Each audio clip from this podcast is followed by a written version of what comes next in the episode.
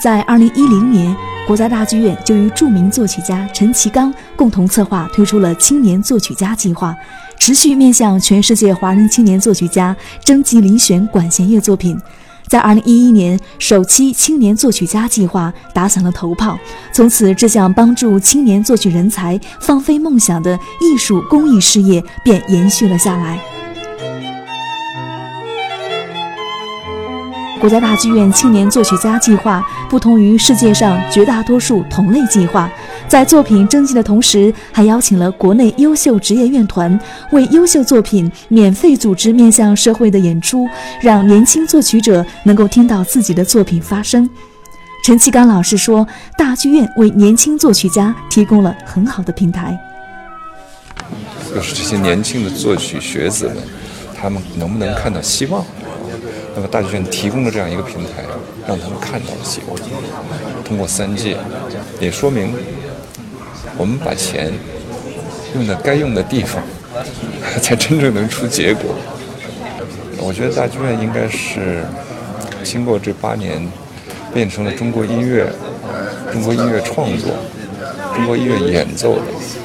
一个最大的基地。十二月八号晚，经过评审专家慎重评选出来的六部作品，在大剧院惊艳亮相。就读于中央音乐学院的青年学生商佩雷的作品《八仙》摘下桂冠。而在九号上午，在大剧院新闻发布厅又举行了青年作曲家研讨会，选手们表示从中收获很多。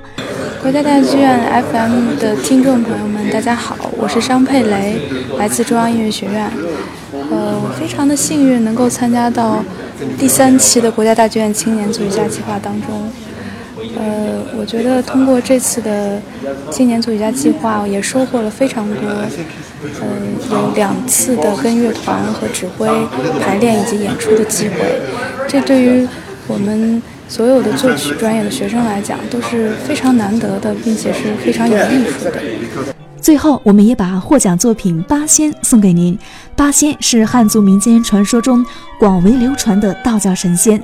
个性呢十分鲜明。本曲逐一描写了八位神仙的人物形象以及性格特点，共分五个乐章。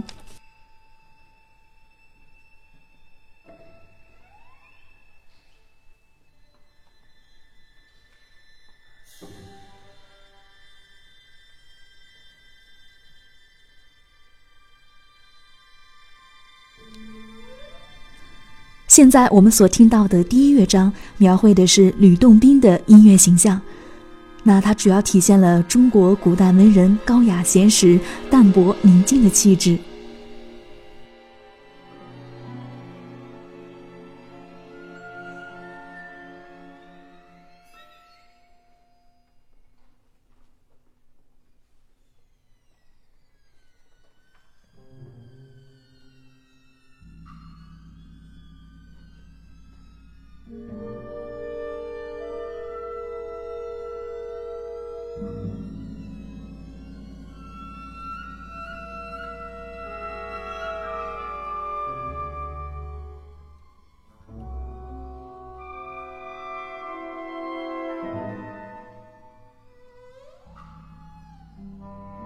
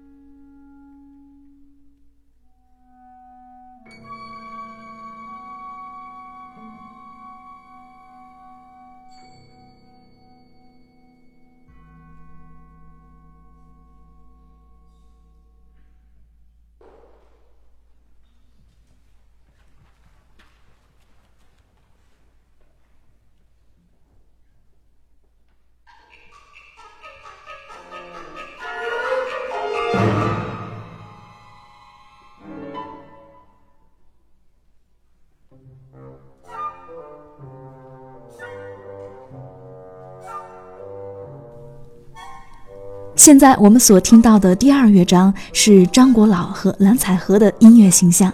张国老在八仙中代表老人的形象，他呢经常倒骑一匹白驴；而蓝采和呢在八仙中代表年轻人、流浪艺人的形象。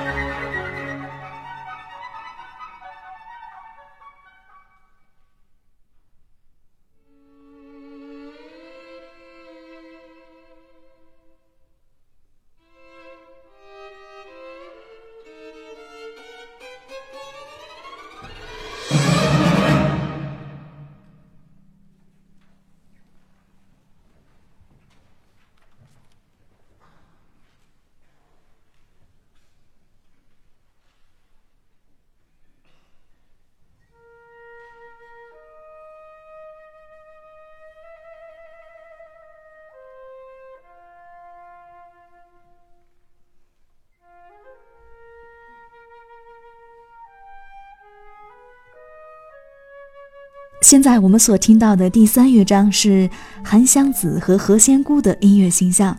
韩湘子在八仙中代表才子，风流潇洒，手持笛箫；何仙姑是八仙中唯一的女性，她温柔美丽，手持莲花。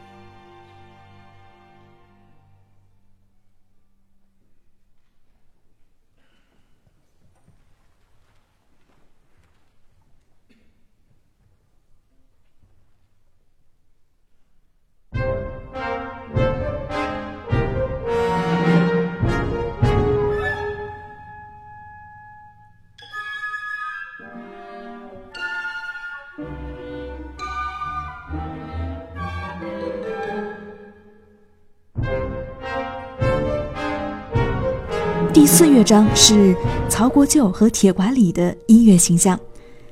它呢，主要是通过主题对比的写法，把两个性格迥异的人放在一起，表现亦庄亦谐的效果。